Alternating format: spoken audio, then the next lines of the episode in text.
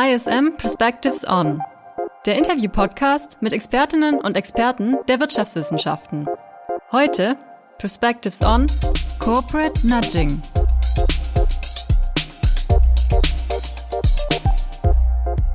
Hallo und herzlich willkommen zu einer neuen Ausgabe von ISM Perspectives On. Mein Name ist Julian Tröndle, ich bin Redakteur in der E-Learning-Redaktion am ISM Campus Stuttgart und dort hat auch mein heutiger Gast ihr Büro. Seit Januar ist Nicole Behringer hier Dozentin für Wirtschaftspsychologie. Zuvor war sie nach ihrem Studium der Psychologie an der Friedrich-Schiller-Universität in Jena und der anschließenden Promotion am Leibniz-Institut für Wissensmedien in Tübingen bei Daimler im Bereich Organizational and Leadership Culture tätig.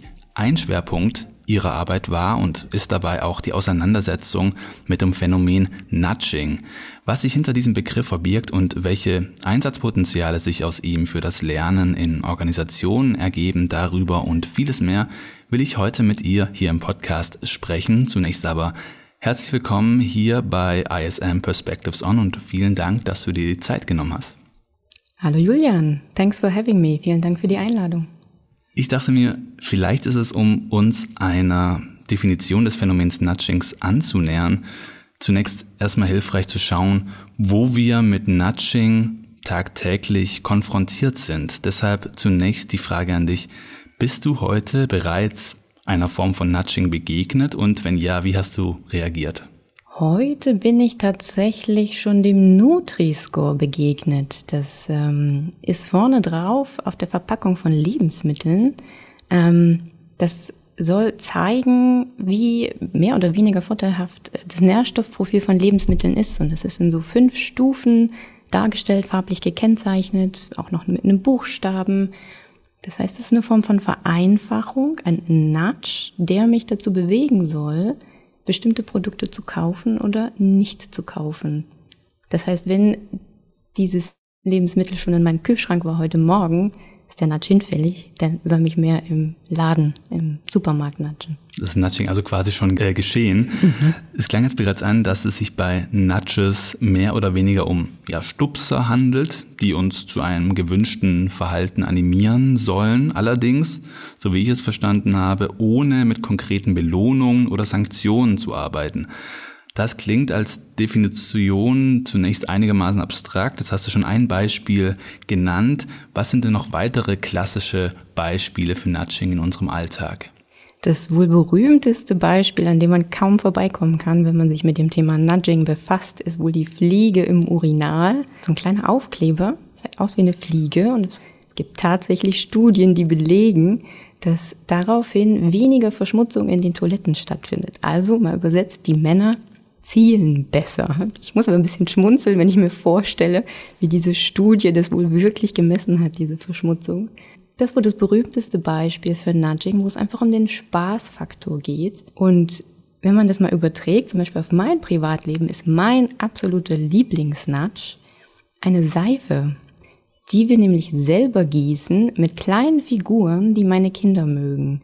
Und während meine drei Kinder vorher überhaupt gar nie die Hände waschen wollten und ich so wirklich antreiben musste, streiten die sich jetzt, wer zuerst drankommen darf, einfach weil diese Seife so attraktiv ist. Das heißt, diese Seife ist ein Nudge, wo ich eben, jetzt kommen wir vielleicht nochmal auf die Definition zurück, ich versuche sie zu einem bestimmten Verhalten zu bewegen, nämlich dem Händewaschen, und dabei arbeite ich nicht mit Regeln oder Verboten, Geboten und auch nicht mit Belohnung. Also sie bekommen nicht das Süßi hinterher, sondern sie entscheiden sich für das Händewaschen aus sich raus, weil es ihnen Spaß macht, weil die Situation so gestaltet ist, dass sie das aus sich raus wollen.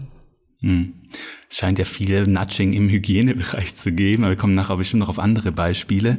Mhm. Der Begriff erlebte 2008 durch ein Buch der US-amerikanischen Autoren Richard Taylor und Cass Sunstein einen starken Popularitätsschub. Die beiden liefern darin, finde ich, auch eine sehr dichte Definition des Begriffs Nudging. Und zwar schreiben sie, Nudging sei, Zitat, eine Maßnahme, mit der Entscheidungsarchitekten das Verhalten von Menschen in vorhersehbarer Weise verändern können, ohne Optionen auszuschließen oder wirtschaftliche Anreize stark zu verändern. Der Begriff Entscheidungsarchitektur oder im englischen Original Choice Architecture spielt beim Nudging eine entscheidende Rolle. Kannst du unseren HörerInnen kurz erklären, was damit gemeint ist? Diese Entscheidungsarchitektur ist tatsächlich ein ganz zentrales Element beim Nudging. Also hier geht es um die Frage, wie gestalte ich die Situation, in der sich der Mensch, den ich nudgen möchte, zu einem bestimmten Verhalten entscheidet. Wie gestalte ich die Situation, wie ist die Architektur? Deswegen bezeichne ich mich zum Beispiel auch ganz gern als Lernarchitektin, weil ich das Nudging auf das Lernen anwende und auch eben wie ein Architekt Bauwerke entwirft, ich Lernformate entwerfe. Und um jetzt wieder zurückzukommen auf Taylor und Sunstein, die im Übrigen da auch den Wirtschaftsnobelpreis dafür bekommen haben, für ähm, dieses Konzept des Nudging. Dieses Konzept beruht auf ganz vielen verschiedenen psychologischen Wirkmechanismen, die im Übrigen schon vor Taylor und Sunstein vielfach untersucht wurden. Wir sprechen hier von, von Priming, von Framing, von Anchoring, können wir ähm, nachher gerne auch noch tiefer einsteigen in all diese vielleicht erstmal fremdklingenden Begriffe, ist vielfach erforscht. Und jetzt kann man sich vielleicht auch wundern, Moment mal, warum bekommen die jetzt eigentlich einen Wirtschaftsnobelpreis für etwas, was die Psychologen längst erforscht haben? Kann man vielleicht auch ein bisschen schmunzeln. Für mich ist das Nudging einfach eine andere Brille, durch die ich auf das Verhalten von Menschen draufschaue. Und ähm, ganz zentral für diese Entscheidungsarchitektur ist vielleicht auch noch der Ansatz von Daniel Kahnemann mit seinem schnellen und langsamen Denken. Das heißt, er geht in seiner Zwei-Prozess-Theorie einfach von zwei kognitiven Systemen aus. Dem System 1, das ist das automatische, unkontrollierte, unbewusste Denken. Das System 2 hingegen ist kontrolliert und bewusst. Und das Nudging setzt genau an diesen zwei Systemen an. Das heißt, ich kann entweder das System 1 ganz gezielt triggern oder das System 2. Das heißt, hier würde ich eine Reflexion anstoßen. Ich, ist ein bisschen abstrakt, ich vergleiche das immer oder bringe ähm, bring da zwei Figuren einfach ganz gerne mit rein, die das verdeutlichen. Wir haben da nämlich einmal den Homer Simpson, der für das System 1 steht. Stellen wir uns vor, Homer Simpson geht ein Auto kaufen. Wie macht er das? der fühlt das Leder, der riecht, der findet die Farbe toll, der spürt den Wind in den Haaren und daraufhin kauft er ein Auto. Und Mr. Spock von Star Trek von Raumschiff Enterprise, wenn der ein Auto kauft, stelle ich mir vor, macht er erstmal eine Excel mit ganz vielen Kriterien und die gewichtet er dann und denkt da lange drüber nach, über all diese Zahlen und trifft dann eine ganz fundierte, rationale Entscheidung. Und der Mensch ist aber eher wie, wie Homer Simpson. Der Mensch ist beides. Das ist ganz wichtig nochmal zu verstehen. Jeder Mensch hat beide Systeme und die können auch gleichzeitig aktiv sein. Das heißt, ich bin nicht heute eher Homer und morgen eher Mr. Spock. Die sind beide aktiv und Nudges triggern ganz gezielt eins der beiden Systeme. Ich glaube, wir kommen nachher nochmal auf die Wirkmechanismen im, im Detail zu sprechen. Ähm, zunächst aber nochmal, Taylor und Sunstein beschreiben ja, dass wir uns im Grunde seit jeher durch manipulierte Umwelten bewegt haben sogenannte Gestaltungsarchitekturen eben. Und damit legitimieren sie letztlich auch den Einsatz von Nudges. Was unterscheidet denn Nudging letztlich von plumper Manipulation? Ja, Julian, das ist eine ganz gute Frage die ähm, auch häufig im Mittelpunkt der Diskussion um Nudging stehen, weil Nudging vor allem auch im politischen Bereich eingesetzt wird, was sehr, sehr kritisch gesehen wird. Nudging ist ganz nah dran an Manipulation und in vielen Situationen tatsächlich nicht klar voneinander trennbar. Für mich ist Nudging dann Manipulation, wenn es intransparent geschieht. Das heißt, wir, scheiden, wir unterscheiden nicht nur diese Typ 1 und Typ 2 Nudges, die ich eben beschrieben habe, die diese zwei kognitiven Systeme hinarbeiten, sondern wir unterscheiden auch transparente Nudges. Das heißt, hier merkt die genatschte Person, dass sie genatscht wird. Das ist offensichtlich. Und bei intransparenten Nudges, zum Beispiel im Supermarkt an der Kasse, wenn man sich da mal überlegt, welches Produkt da so ganz unbewusst wo platziert wird, ne, so die Überraschungseier auf Augenhöhe der Kinder, solche Dinge, das ist auch Nudging und das ist, grenzt an Manipulation. Wobei ja das Nudging in dem Fall ja, ähm, wenn ich es richtig verstanden habe, geht Nudging immer davon aus, man will zu einem positiven Verhalten beitragen. Gibt es da nicht auch die Unterscheidung zwischen Sludges und Nudges? Bin ich da irgendwie sowas habe ich auch mal gelesen, also ja, schlechte Nudges sozusagen. Den Begriff habe ich jetzt persönlich noch nicht gehört. Lunches, schlechte Lunches, ja. Aber ähm, kann ich mir gut vorstellen, dass dieser Begriff be geprägt wurde, weil wer definiert denn, was das Wohl der Menschen ist? Mhm. Da wieder nochmal die Kritik auch im politischen Umfeld. Es gibt zum Beispiel Länder, in denen, an dem Beispiel wird es vielleicht auch ganz deutlich, da ist die Organspende per Default vorgegeben. In Österreich, wenn ich geboren werde, bin ich ganz automatisch Organspender. Ich kann jederzeit aktiv widersprechen, mich im Widerspruchsregister eintragen. Das tut nur ein Prozent der Menschen. Das heißt, in Österreich haben wir eine Organspendequote von 99 Prozent. Jetzt gucken wir mal nach Deutschland. Da ist es genau andersrum. Hier muss ich mich aktiv für die Organspende entscheiden. Hat zur Folge, dass es nur ich glaube, um die 36 Prozent tun. Und das ist ja sozusagen ein Nudge, der staatlich vorgegeben ist.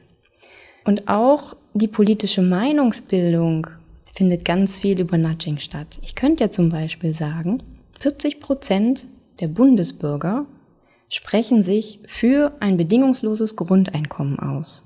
Ich könnte auch sagen, 60 Prozent der Bundesbürger sprechen sich gegen das bedingungslose Grundeinkommen aus.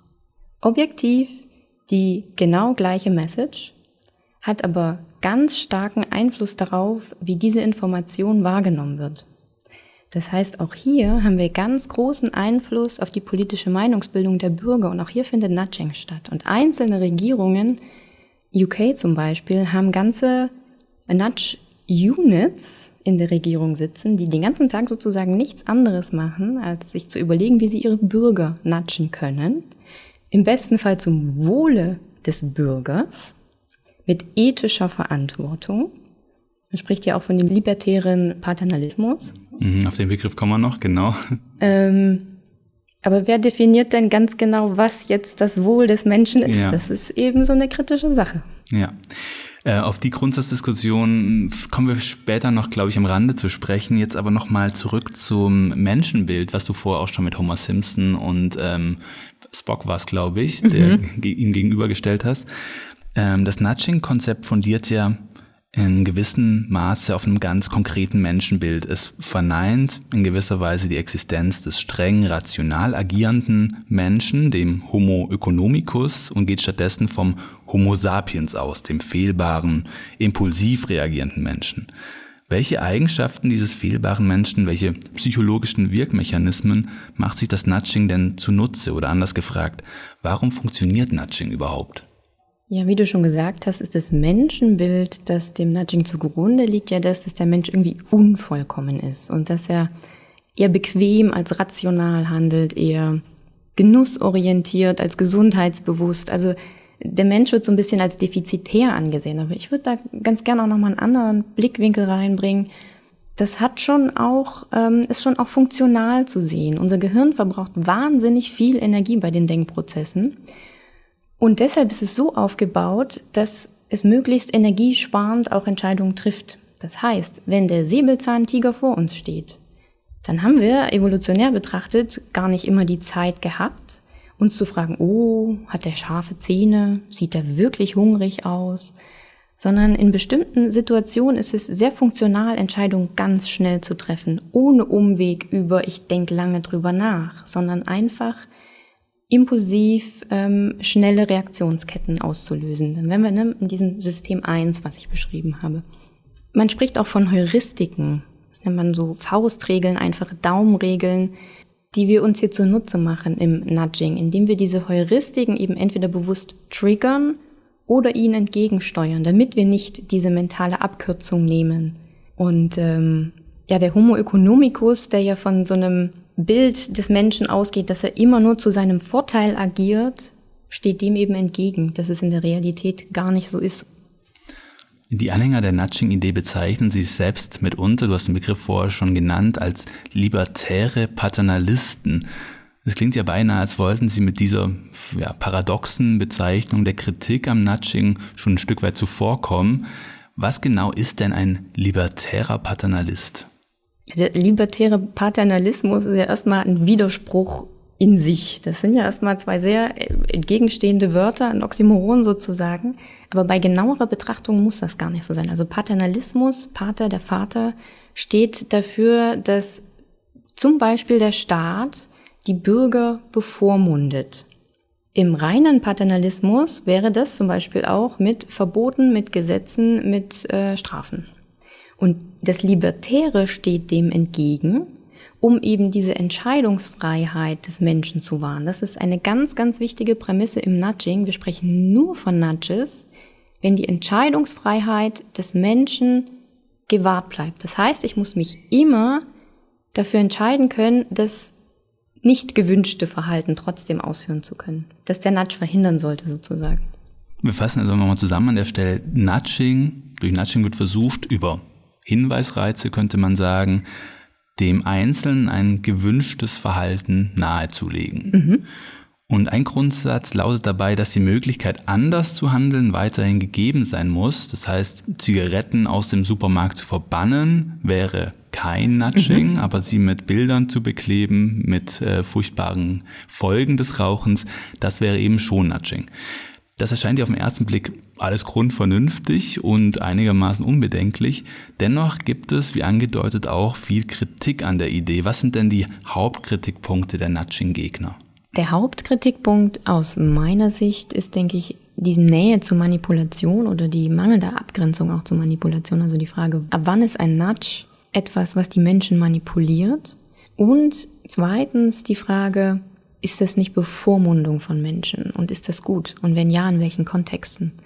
Also wenn wir mal das Beispiel nehmen, dass wir in der Schulkantine natschen, in der Form, dass wir uns fragen, wo wir die gesunden Sachen anbieten. Also gibt es viele Studien in den Kantinen, die wirklich auch nachweisen, dass wenn ich das erste Gericht, an dem man vorbeikommt an dem Counter, wenn das ein gesundes ist, wenn das Obst leichter zugänglich ist als ähm, die ungesunderen Süßigriegel, wenn die Getränke, die weniger Zucker haben, auch leichter verfügbar sind, wenn das Salatbuffet attraktiv angemacht ist. Also die Frage, wie ist eine Kantine gestaltet, welches Essen ist wo erhältlich, dass es maßgeblich Einfluss darauf nimmt, was die Schüler auswählen.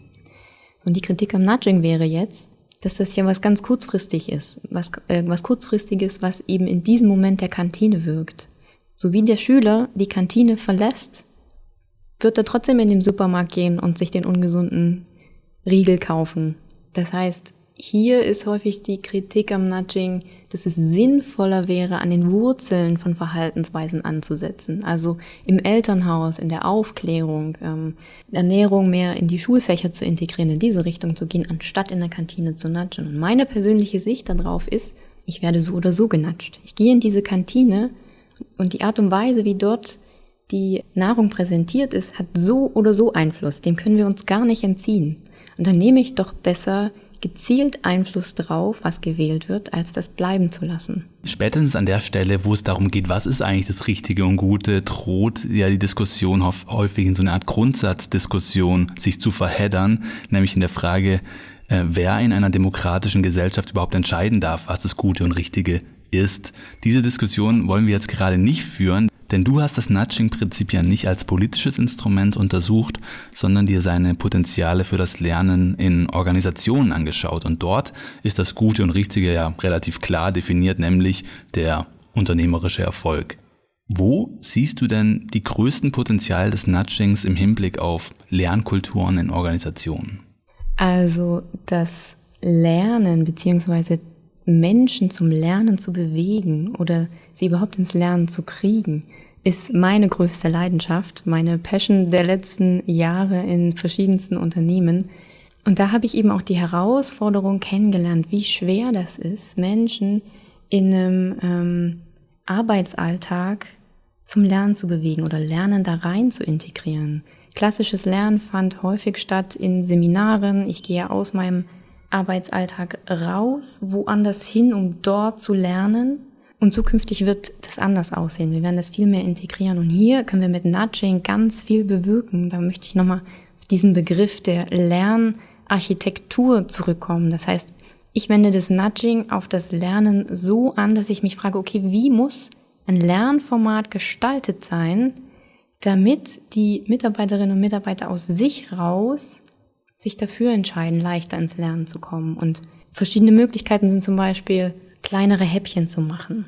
Also nicht mehr dreistündige Webinare oder längere Sessions anzubieten, sondern wirklich ganz kleine Häppchen, die ich mir dann auch viel individueller zusammenstellen kann.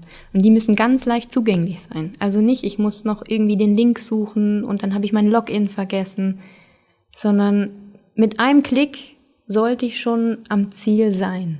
Ganz easy accessible sozusagen. Eine weitere Möglichkeit zu natschen ist das Timeboxing. Bei diesem Ansatz würde ich mir einen Kalendereintrag machen und mir Lernzeit reservieren, weil das ist das häufigste Argument, was ich gehört habe in den vergangenen Jahren. Ich würde ja gern, aber wie soll ich denn das jetzt auch noch unterbringen in meinem eh schon vollen Arbeitstag?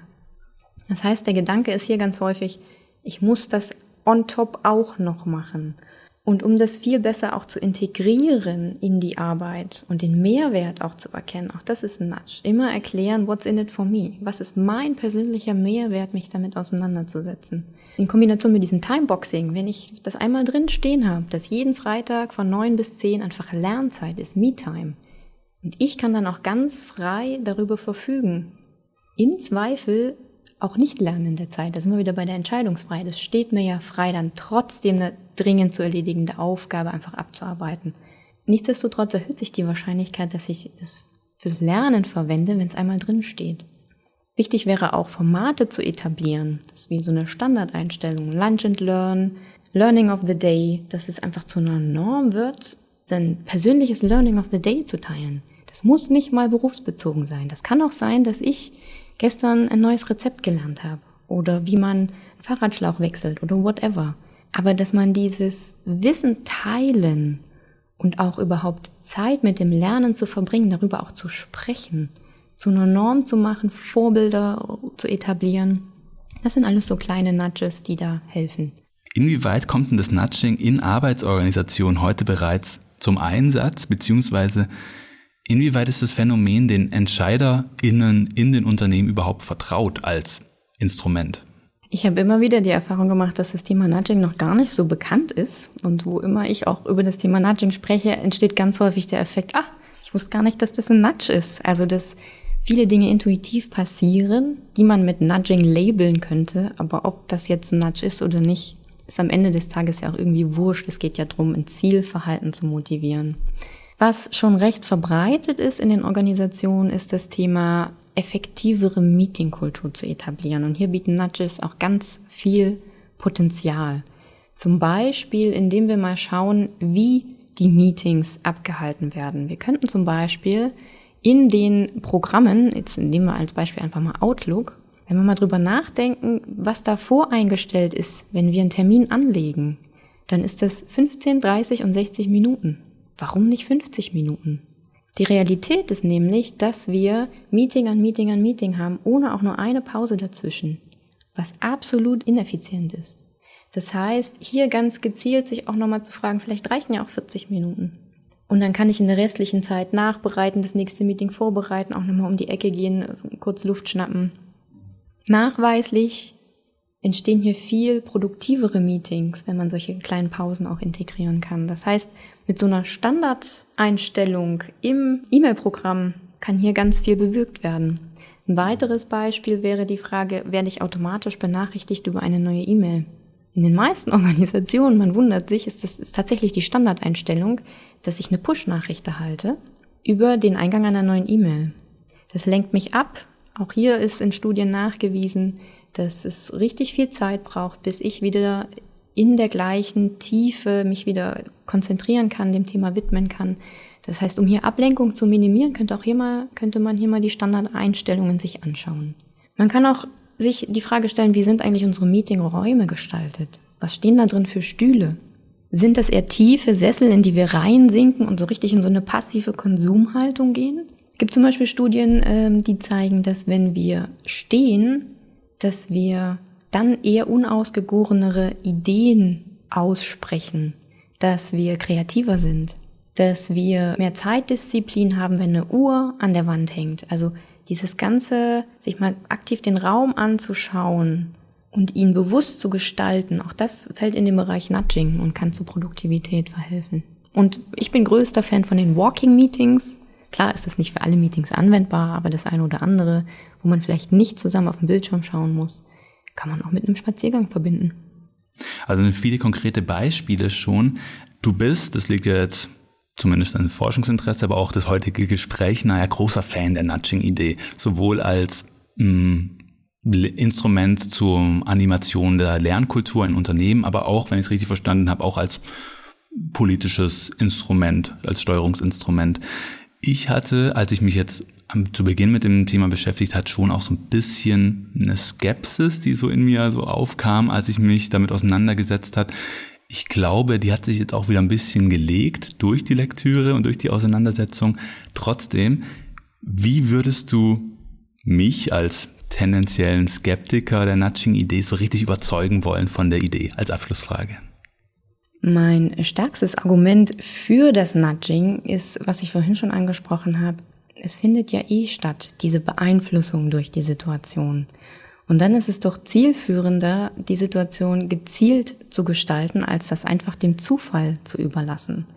Und wichtig ist mir da einfach, ähm, auch als, na, als Message an die Skeptiker, dass es immer mit ethischer Verantwortung und zum Wohle der Mitarbeiter geschieht. Und insbesondere, wenn wir Nudging in Organisationen anwenden, ist es essentiell, dass es zum Wohle der Mitarbeiter geschieht. Und nicht, um noch mehr Arbeitskraft aus ihnen rauszuquetschen, sie zum noch längeren Arbeiten zu bewegen, sondern zu mehr Gesundheit, zu einem gesünderen, zu einer gesünderen Balance beizutragen. Und wann immer wir auch in der Organisation natschen, ist es ganz wichtig, dass das transparent geschieht. Das heißt, meine Empfehlung wäre zum Beispiel hier auch, die Zielgruppe mit einzuladen bei der Entwicklung von Nudges. Das heißt, es ist aus meiner Sicht absolut sinnvoll, diese Zielgruppe, die ich natschen will, einzubeziehen. Die wissen ja eigentlich am besten über ihr Verhalten Bescheid und was sie da treibt, was die Umstände sind. Dadurch entsteht schon gar nicht das Geschmäckle von hinter verschlossenen Türen werde ich hier manipuliert. Ähm, Einbindung des Betriebsrats ist da ganz sicherlich auch wichtiges Stichwort. Ich äh, hatte auch die Gelegenheit, in einer Organisation eine Kantine mitzugestalten. Da haben wir ganz bewusst auch das Nudging-Konzept mit angewendet für eine gesunde Ernährung der Mitarbeiter und da auch den Betriebsrat einzubeziehen, ist da absolut wichtig. Okay, ich glaube, ich bin vorsichtig überzeugt. Nicole, vielen Dank für das Gespräch und ähm, ja, vielen Dank, dass du hier dabei warst im Podcast. Danke dir.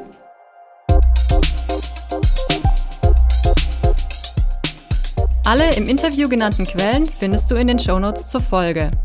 Der Podcast ISM Perspectives On wird präsentiert von der International School of Management. Besuche unsere Website ism.de für weitere Infos zu den angebotenen Bachelor- und Masterstudiengängen aus dem Bereich der Wirtschaftswissenschaften.